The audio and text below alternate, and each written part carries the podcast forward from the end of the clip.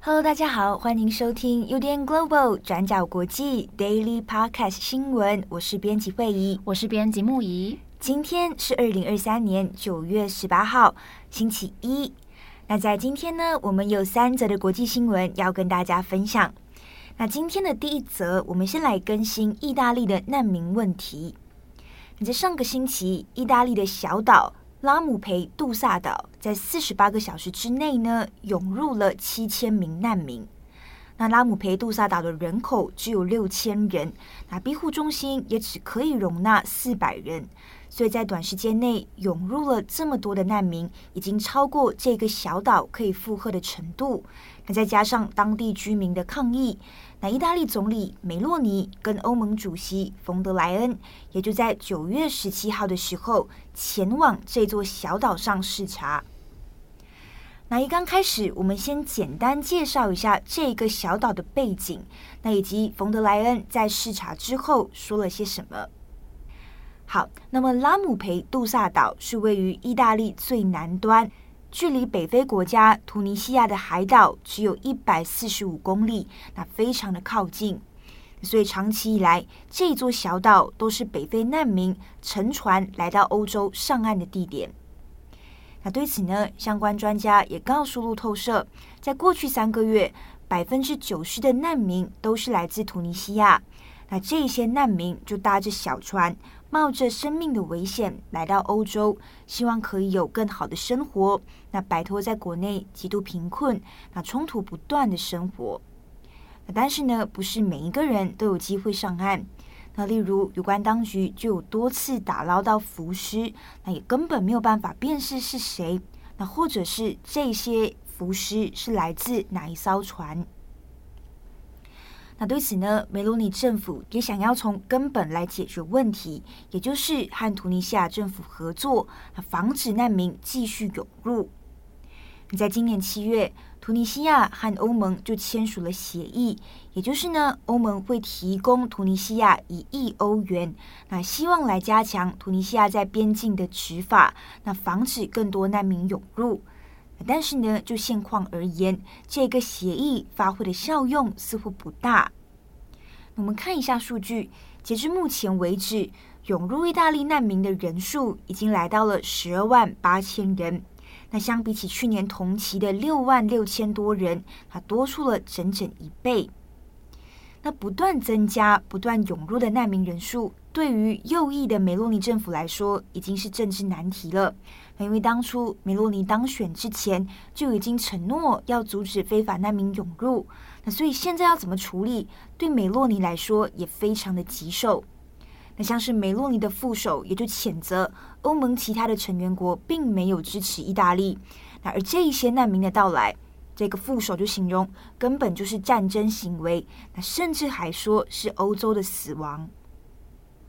所以接下来我们进到第二个部分。我们看看梅洛尼和冯德莱恩在视察小岛之后说了些什么。那在梅洛尼的陪同之下，冯德莱恩也就抵达了拉姆培杜萨岛。那在路程当中，也有示威者在路边挡住他们的去路哦，来抗议。那梅洛尼呢就回应，就告诉他们说，那他们正在尽最大的努力来处理难民议题。那除此之外，报道也就没有提到太多的细节。那接着呢，在新闻发布会上，冯德莱恩就表示，那这些非常规的移民是欧洲面临的挑战，需要欧洲做出回应。那接着，冯德莱恩也用意大利文告诉岛民，他就说：“你们可以信赖欧盟。”那除此之外，冯德莱恩也有提出了十点的行动计划，希望可以帮忙舒缓意大利的压力。那这十点计划包括要向意大利政府提供更多的人力，来帮助这些难民移民进行登记，还有指纹识别，那以及会遣返不符合庇护资格的人。那此外呢，也会加强监视这些难民移民的船只，那打击人口贩卖等等。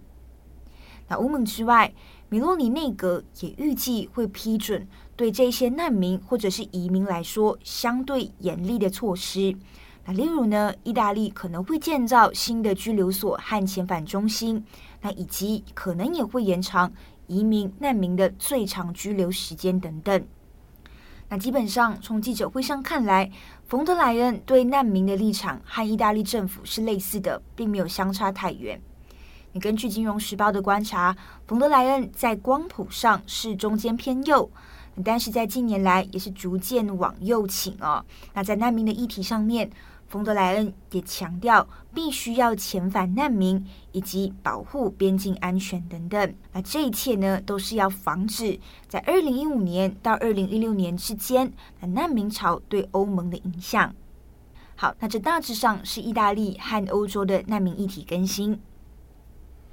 好的，那我们今天第二则要来看南韩。今天我们主要来聚焦一个南韩的政治人物，叫做李在明。李在明是南韩最大反对党共同民主党的党魁，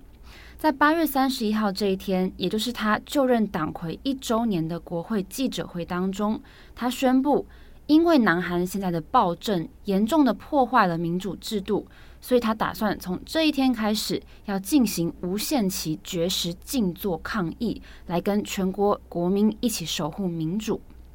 那他也强调，他将会以置之死地而后生的心态来进行绝食行动。那接着呢，他就在国会大厦前面搭设帐篷，开始静坐抗议。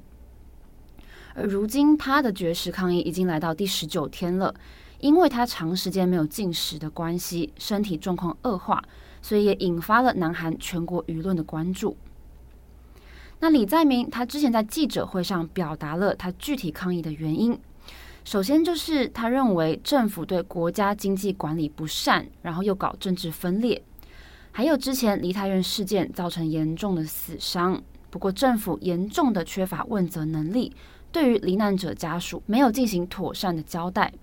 还有近期最受关注的就是南韩在日本福岛核处理水的处理方法上面，南韩始终都没有持反对立场。那李在明他是强调说，他要求政府要正式表明反对日本排放处理水，然后要求总统尹锡悦要公开来道歉。好，那我们先回头来简单介绍一下李在明这个人。李在明今年是五十八岁，他是南韩最大反对党共同民主党的党魁。他本身是律师出身，曾经担任京畿道知事，还有京畿道城南市市长。那他在二零一七年的时候，总统大选期间，曾经参加了共同民主党的党内初选，那最后是输给了文在寅。那到了二零二二年，他再次的宣布要参选总统。不过这次不同于上一届，李在明在党内初选当中就赢得了多数的支持。那最后大选的结果是以不到百分之一的差距败给了后来当选的尹锡悦。那接着，在二零二二年八月二十八号，他当上了共同民主党的党魁，那成为这个南韩最大反对党的领袖。好，那自从八月三十一号他开始绝食抗议，在这十九天当中，那很多共同民主党的党内人士都来到这里探望他，那还有不少元老级的人物也都到这里来劝他说，还是要以自己的身体为重。那另外，执政党国民力量党的代表金启炫，他也郑重的请求李在明停止绝食。那金启炫他还提议说，等到李在明恢复健康之后，他们会来进行朝野代表会谈，来讨论民生事务。那这段时间，即使各界都强烈的劝导他，那还有专责的医疗团队也建议李在明说，他要及早来住院治疗。不过，李在明他的姿态相当的强硬，他也拒绝停止绝食抗议，也拒绝送医治疗。不过，到了今天九月十八号的早上，李在明他的血糖突然大幅度的下降，那几乎丧失了意识，精神也是呈现非常恍惚的状态，所以在早上七点十分左右就紧急被送往首尔如意岛圣母医院来接受治疗。那在李在明被送医之后，目前他的身体状况还是相当虚弱的。那针对这件事情呢，共同民主党发言人朴省俊他也表示，将在确认李在明的病情之后，再来探讨下一步。那至于李在明的绝食行动是不是会继续呢？目前他也说不好评断，将会进一步观察。好，那在李在明几个诉求当中，其中一个是要要求总统尹锡悦，总统尹锡悦正式公开反对日本福岛核处理水的排放。那事实上，南韩在这整件事情上的立场就是不支持也不反对。尹锡悦他曾经还说，他认为那些批评跟反对处理水排放的人，都是一堆认为一加一等于一百的人。那简单来说，就是尹锡悦他认为很多反对者的言论都完全没有科学根据。那不过，身为反对排放计划的李在明，他就指控说，南韩政府不表明反对，那即将因为变相的支持日本而沦为共犯。好，那不过呢，尹锡悦的施政满意度的确有因此而下滑。根据九月一号南韩盖洛普的民调，尹锡悦的不满意度上升到了百分之五十九，也创下了好几个月以来的新高。那有超过七成的受访者，他们都说他们担心处理水排放对于海产的影响。那另外也有超过六成的受访者说，他们现在不愿意吃海鲜了。那另外根据韩联社引述了南韩民调机构 Real Meter 的最新民调，总统尹锡悦的施政好评率现在是百分之三十五点五，那差评率是升到了百分之六十一点八。那这次他们也判断负面评价升高，除了福岛核处理水问题之外，也跟宣布国防部、文化体育观光部还有女性家庭部的长官等等这些事情是有关联的。好，那以上是跟福岛核处理水相关的内容。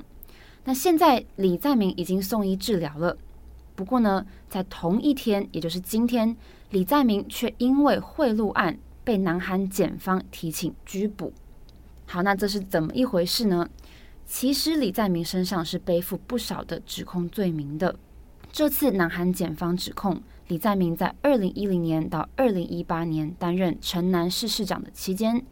向首尔一个关系非常密切的私人开发商给予他们特殊的待遇，而且还批准了他们的开发计划，间接造成了公营机构大约四千亿韩元。也就是大概九十三亿多台币的巨额损失。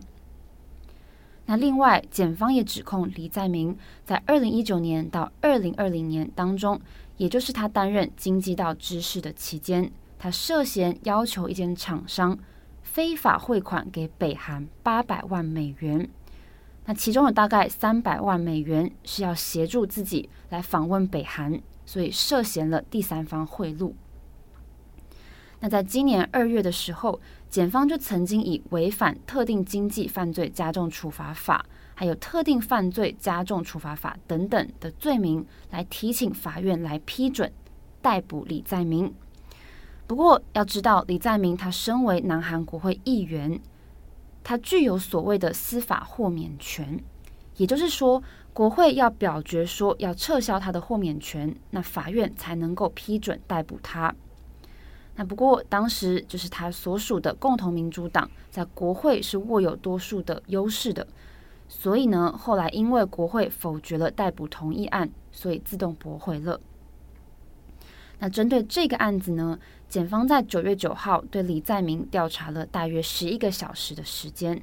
那他本人也是否认自己涉嫌不法。不过后来，检方担心他，因为他正在绝食抗议，体力可能负荷不了，所以讯问后来中断了，延后到了九月十二号。而在九月十八号这一天呢，韩国检方向法院再次正式的提请批准，要来拘捕李在明。那这个是根据韩联社在我们录音时间刚刚发布的最新消息。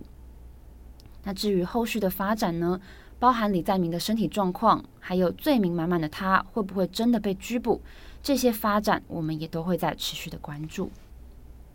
好，那么今天的最后一则，我们来稍微更新伊朗。九月十六号是阿米尼之死一周年。那现在一周年之后，我们来更新一下进度以及阿米尼家人的说法。那可能会有一些新的听友哦，所以我们先稍微补充一下阿米尼之死的背景。在二零二二年九月十三日，二十二岁的阿米尼，因为被认为服装不符合规定，所以就被伊朗的道德警察逮捕。那最后是在三天后身亡。那随后呢，就爆发了示威行动，那民众就有要求要解散道德警察。那许多女性呢，也摘下头巾焚烧抗议。那国内外的民众是纷纷声援。到最后呢，是造成了大概五百三十人死亡，两万多人被逮捕。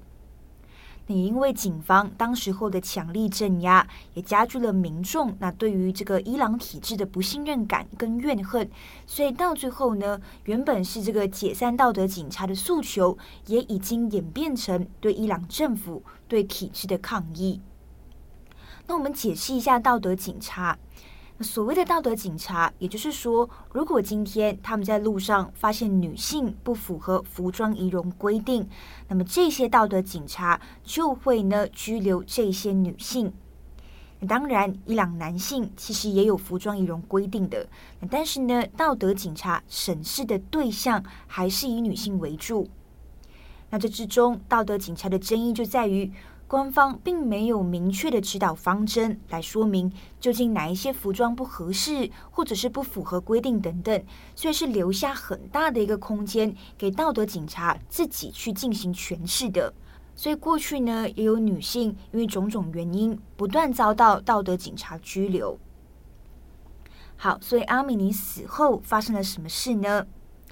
那这一年来，我们可以看到有不同的消息传出来，像是说，为了要平息民怨，那就有传出伊朗政府要解散道德警察，或者是计划要调整头巾法。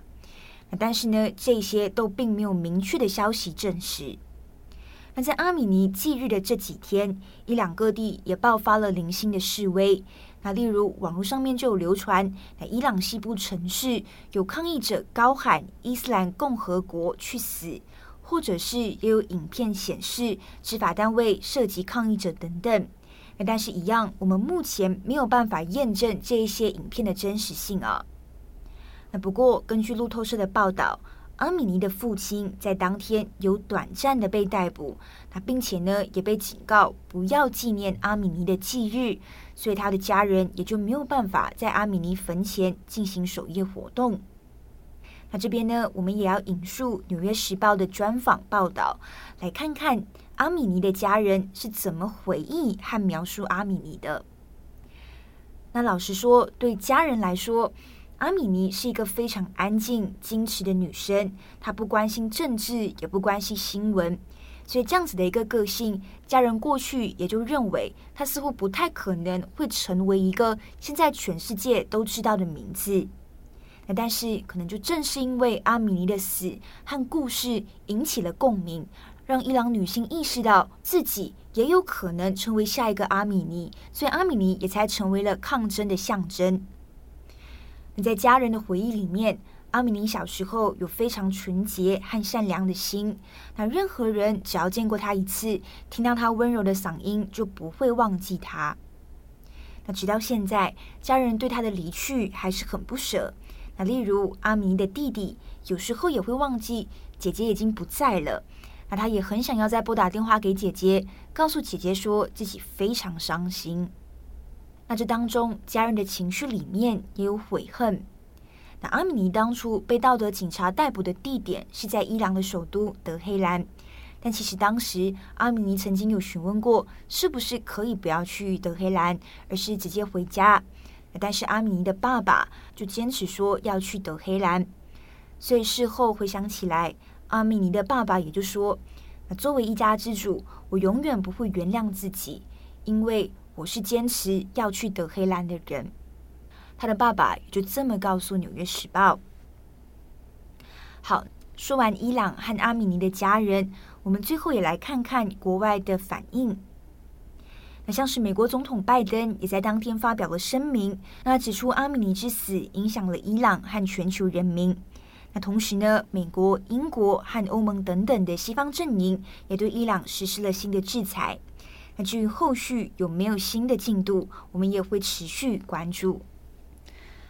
好的，以上就是今天的 Daily Podcast 新闻。节目的最后呢，要来谢谢各位听友，因为在周末的时候，我们收到不少的讯息，就是 对于啊、呃，我们上周末的重磅广播是在讲那个乌克兰哈尔科夫的地铁教室是开学日，嗯、然后是我跟赖云两个人一起合作搭配的，然后就有不少的听友的讯息就在讲说喜欢。木仪跟赖云的这个搭配，然后我们都有收到这些暖心的讯息，那我们也会再继续努力。那另外呢，就是嗯，文艺复兴的系列，我们从第零集到第一集已经正式的开播了。然后这周呢，就跟大家卖个小关子，就是他们第二集也已经完成了，所以请大家敬请期待哦。对，然后也谢谢大家给予每一个编辑的鼓励。对对，就是这一些在平常工作上班的时候都是。蛮重要的这个打气来源，精神粮食。好，那一样祝福大家有一个美好的星期一。我是编辑会议，我是编辑木仪，我们下次再见，拜拜，拜拜。转角转角新闻 Global，Daily Podcast 新闻。